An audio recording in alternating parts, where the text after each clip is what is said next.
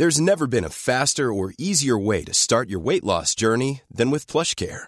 PlushCare accepts most insurance plans and gives you online access to board-certified physicians who can prescribe FDA-approved weight loss medications like Wigovi and Zepbound for those who qualify. Take charge of your health and speak with a board-certified physician about a weight loss plan that's right for you. Get started today at plushcare.com slash weight loss. That's plushcare.com slash weight loss. plushcare.com slash weight loss.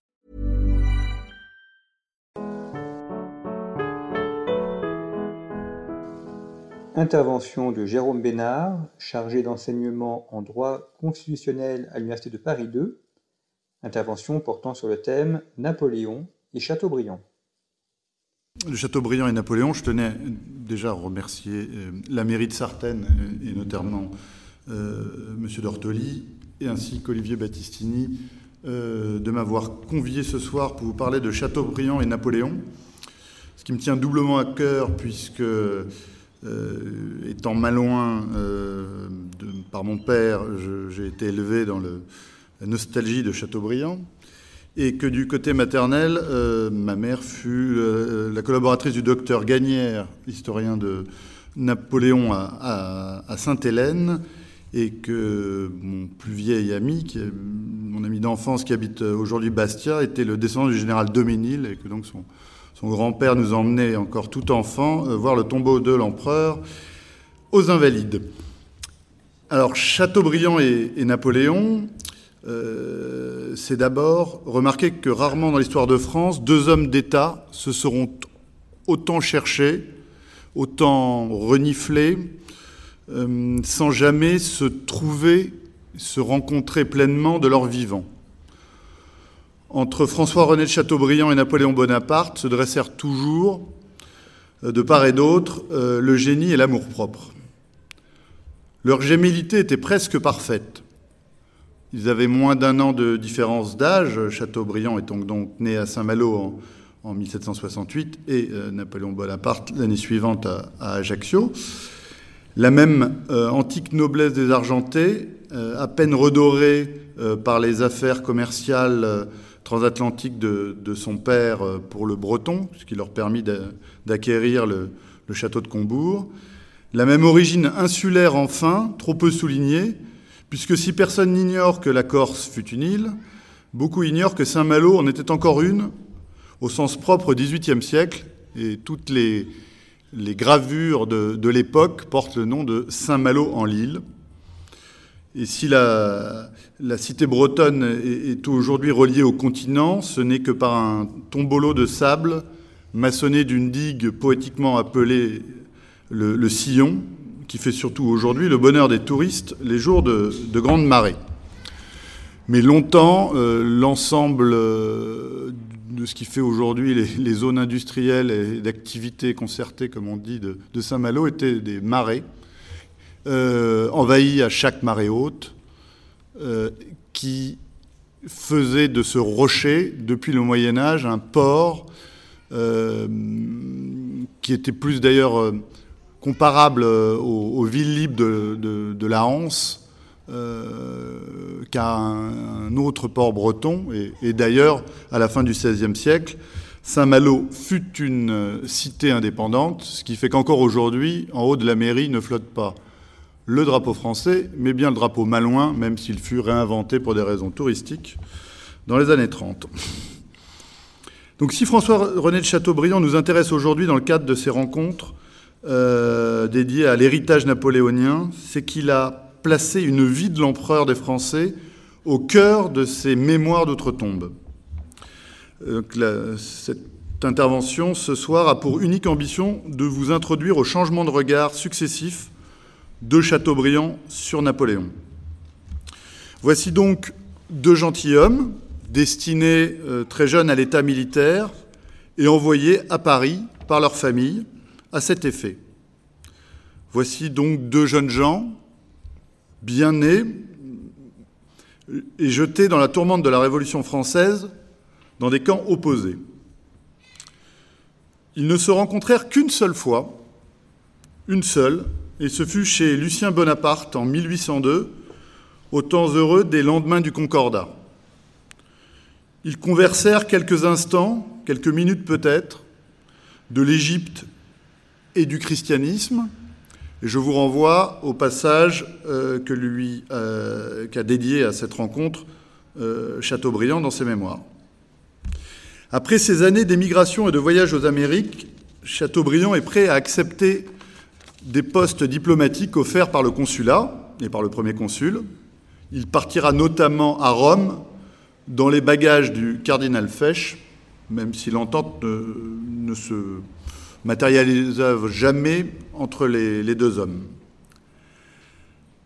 La rupture entre Chateaubriand et Bonaparte sera néanmoins consommée dès l'année 1804, non pointant avec le sacre de décembre, mais dès le 21 mars de cette même année, avec l'assassinat du duc d'Anguien, qui, comme vous le savez, était un prince issu d'une branche cadette de la maison de Bourbon, celle des Condés, et qui fut fusillé à l'issue d'un euh, conseil de guerre dans les fossés du château de Vincennes pour collusion avec les Anglais.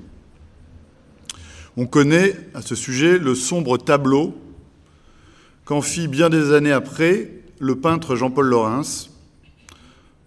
Chateaubriand apprit la nouvelle par des crieurs de rue le lendemain, je le cite, Ce cri tomba sur moi comme la foudre, il changea ma vie, de même qu'il changea celle de Napoléon, note-t-il dans, ses mémoires. Adepte d'une politique de l'honneur et du cœur, comme il s'y a un romantique, Chateaubriand ne peut suivre la politique de la raison d'État. La mort du duc d'Anguien est le tournant du siècle. L'auteur des Mémoires d'outre-tombe fut bien le seul alors à tourner le dos au pouvoir en place et à se retirer. Pourtant, l'année précédente, l'écrivain avait dédié la seconde édition du génie du christianisme, qui fut à l'époque, après les années de persécution religieuse euh, de la Révolution, euh, le, premier texte fondateur de la, renaissance chrétienne que connaîtra la, la France au XIXe siècle et qui fut un vrai succès de librairie. Donc il avait dédié cette seconde édition au premier consul avec des accents que n'aurait pas renié Bossuet. Je cite On ne peut s'empêcher de reconnaître dans vos destinées la main de cette providence qui vous avait marqué de loin pour l'accomplissement de ces desseins prestigieux. Euh, fin de la citation. Et euh, Chateaubriand euh, insista, écrivit, se débattit pour que, qu'il eût le droit d'écrire cette, euh, dédicace en, tête de son édition. Pour Chateaubriand, avec la mort du duc d'Anguien, Napoléon Bonaparte, qui n'est encore que Bonaparte, a cessé d'être l'instrument de la providence divine. L'écrivain se retira notamment à la vallée aux loups, sa propriété de Châtenay-Malabry, achetée en 1807 au, sud-ouest de Paris, justement avec les, droits d'auteur du génie du christianisme, et dont il devra se séparer à contre-coeur pour des raisons financières sous la Restauration, et qui vous accueille encore aujourd'hui dans son parc euh, intact et qui est euh, un musée euh, entièrement dédié à la mémoire de Chateaubriand et dont euh, notamment le, regretté Patrick de Védjian fut euh, un ardent euh, défenseur et financeur, puisque le, domaine appartient au département des Hauts-de-Seine jusqu'à voilà, sa mort, et il présidait lui-même un, certain nombre de colloques sur le sujet. Le jugement porté par Chateaubriand sur Napoléon Bonaparte prendra deux aspects très différents. Au moment même de la première restauration, en avril 1814, ce sera le pamphlet de Bonaparte et des Bourbons, qui n'est plus guère lu de nos jours et connu que par son titre. Plus tard, au cœur des Mémoires d'outre-tombe, ce seront les chapitres restés célèbres de la vie de Napoléon. Le célèbre réquisitoire intitulé, célèbre par son titre, euh, de Bonaparte et des Bourbons, marque l'irruption de Chateaubriand sur la scène politique. De littérateur, il deviendra homme d'État, ministre des Affaires étrangères, assez brillant, du roi Louis XVIII, sans pour autant lâcher la plume. Mis à l'écart sous Charles X, à qui il reprochait une politique trop idéologique, exilé de l'intérieur sous Louis-Philippe, il pourra se consacrer à son œuvre littéraire. Et précisons que si Chateaubriand fut en littérature un, romantique, il resta euh, sur le plan euh, de son rôle d'homme d'État et de ministre des Affaires étrangères très classique, restant euh, fidèle à la vieille tradition capétienne d'équilibre des empires par les nations, et fidèle notamment au renversement des alliances qui avait lieu sous, Louis XV euh, mais vous connaissez euh, euh, cette, évolution de notre politique étrangère. Pour revenir à ce pamphlet de Bonaparte et des Bourbons, il faut remarquer que la violence du texte indisposa la scène politique française, qui s'échinait alors à organiser une transition en douceur et à éviter la guerre civile en cédant aux exigences des Alliés. Pour Chateaubriand, Napoléon n'est alors qu'un, euh, ouvrez les guillemets, faux grand homme, fermez les guillemets, un étranger mal né, nous explique-t-il dans ce texte. Alors, texte fort bien écrit, très intéressant à lire, mais qui comporte une large part de, mauvaise foi, dictée par son impatience de faire partie de cette nouvelle euh, équipe politique susceptible d'entourer le roi Louis XVIII, qui, comme vous le savez aussi, est un roi très intelligent, et beaucoup plus que son frère cadet Charles X. Euh, et c'est pour ça notamment qu'il s'entoura de, Chateaubriand, qui avait des, réelles qualités de diplomate. Le grand connaisseur du XIXe siècle, qui était le, regretté José Cabanis, le romancier de la bataille de Toulouse, juge ce pamphlet avec une belle acuité. De Bonaparte et des Bourbons, nous dit-il, n'étaient pas exempts d'académisme, mais on y rencontre aussi ce que Chateaubriand n'avait jamais pu exprimer et ce qui paraît soudain, la colère, l'avidité, l'impatience de l'ambitieux qui voit poindre l'heure de la revanche et des injures, des injustices, des calomnies, des raccourcis, qui donnent pour la première fois à la prose du chantre d'Atala une âcreté, un souffle, un mouvement rapide et haletant qu'elle n'avait jamais eu, à l'opposé de tout ce qu'il avait écrit et qu'on avait tant célébré jusque-là, de cette pompe bien élevée. Pour José Cabanis, et nous le suivrons ici, sa haine de Napoléon transfigure l'écriture de Chateaubriand, et c'est la figure même de Napoléon qui achève de faire de Chateaubriand l'un des plus grands écrivains français. L'empereur déchu ne lui en tint pas rigueur, comme en témoigna le comte Charles Tristan de Montolon à la suite d'une discussion qu'il eut avec son maître à Sainte-Hélène. Chateaubriand a reçu de la nature le feu sacré, retranscrit euh, Montolon de cette conversation. Ses ouvrages l'attestent, son style n'est pas celui de Racine, c'est celui du prophète. Ces propos sont attribués à Napoléon, et cette phrase est extraite des Mémoires pour servir à l'histoire de France sous Napoléon, publié de 1822 à 1825, avec la complicité du baron Gourgaud, autre captif volontaire de Sainte-Hélène. Et c'est cette phrase, au sein d'un paragraphe reproduit in extenso dans les Mémoires d'outre-tombe, qui va déclencher le changement de regard de Chateaubriand concernant celui qu'il avait considéré comme un adversaire à sa taille. Ce changement, provoqué par les échos qui ont filtré de Longwood, il acte par les lignes suivantes la paix que Napoléon n'avait pas conclue avec les rois, ses geôliers, il l'avait faite avec moi. J'étais fils de la mer comme lui. Ma nativité était du rocher comme la sienne. Je me flatte d'avoir mieux connu Napoléon que ceux qui l'ont vu plus souvent et approché de plus près.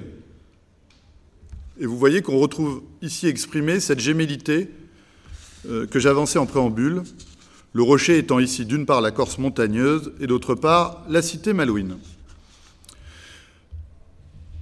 Mais déjà en 1827, dans le voyage en Amérique, Chateaubriand avait infléchi son jugement sur l'empereur. Il écrit alors Si l'on compare Washington et Bonaparte, homme à homme, le génie du premier semble d'un vol moins élevé que celui du second. Washington n'appartient pas comme Bonaparte à cette race des Alexandres et des Césars qui dépasse la stature de l'espèce humaine. La vie de l'empereur des Français va donc pouvoir prendre une place centrale dans cette lecture indispensable à la compréhension de la première moitié du XIXe siècle français et européen que constituent les mémoires d'outre-tombe. Comme le dit Bernard Degout, directeur de la maison de Châteaubriand à la Vallée aux Loups, les mémoires d'outre-tombe constituent de fait la genèse de la légende poétique de Napoléon. C'est là aussi où, cette, euh, cette, contribution euh, prend sa place euh, dans, nos trois jours de rencontre, c'est que les mémoires d'outre-tombe sont un peu une des portes d'entrée de l'héritage littéraire et peut-être même politique que Napoléon a laissé à l'histoire de France. Mais que l'on ne se laisse pas tromper. François-René de Chateaubriand ne devint pas pour autant un fervent bonapartiste. Son libéralisme conservateur, qui aspire à une monarchie bourbonienne mais parlementaire, s'accommode mal du centrisme autoritaire qui est peut-être la vraie nature du bonapartisme. Chateaubriand est effectivement plus un homme de droite euh, que ne l'était l'empereur. Dans sa vie de Napoléon, rédigée de 1835 à 1838, et insérée au cœur des mémoires d'outre-tombe, Chateaubriand acte le génie de l'empereur, mais démonte avec talent et de façon très convaincante la légende d'un empereur libéral.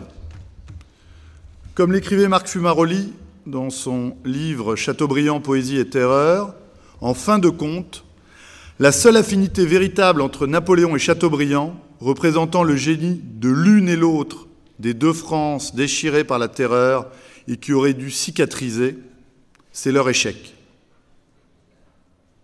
Fumaroli dit vrai, Napoléon n'a pas réussi à vaincre militairement les Alliés, Chateaubriand a échoué à ancrer la restauration dans le temps.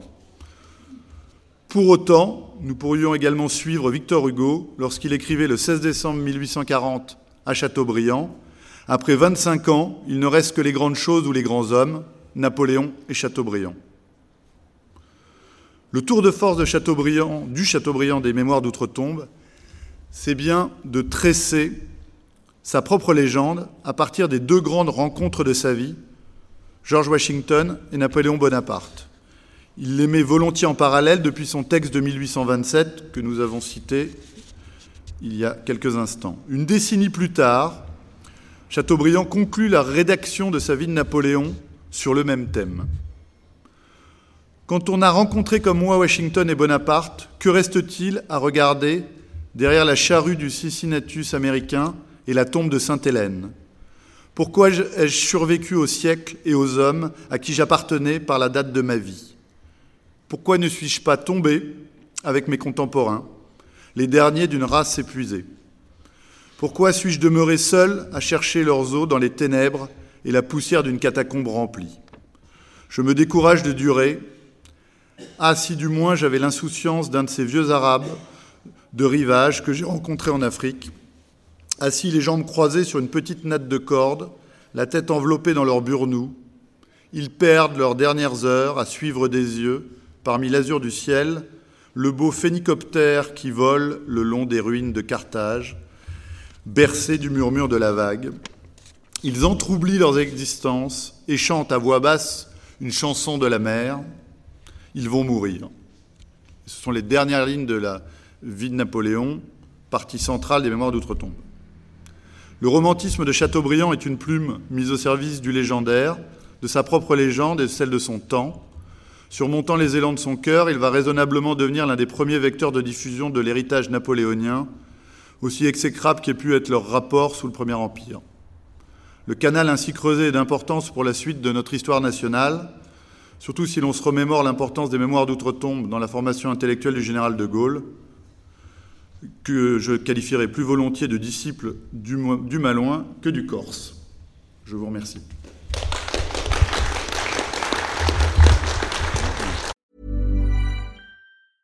Hey folks, I'm Mark Marin from the WTF podcast and this episode is brought to you by Kleenex Ultra Soft Tissues your ally to help tackle your allergy symptoms this season. I love the change of seasons, but nobody loves pollen and all those other things floating in the air that make you sneeze during this nice weather. Kleenex Ultra Soft Tissues are hypoallergenic and allergist approved. So fight back against watery eyes and runny noses without worrying about irritating your skin. For this allergy season, grab Kleenex and face allergies head on.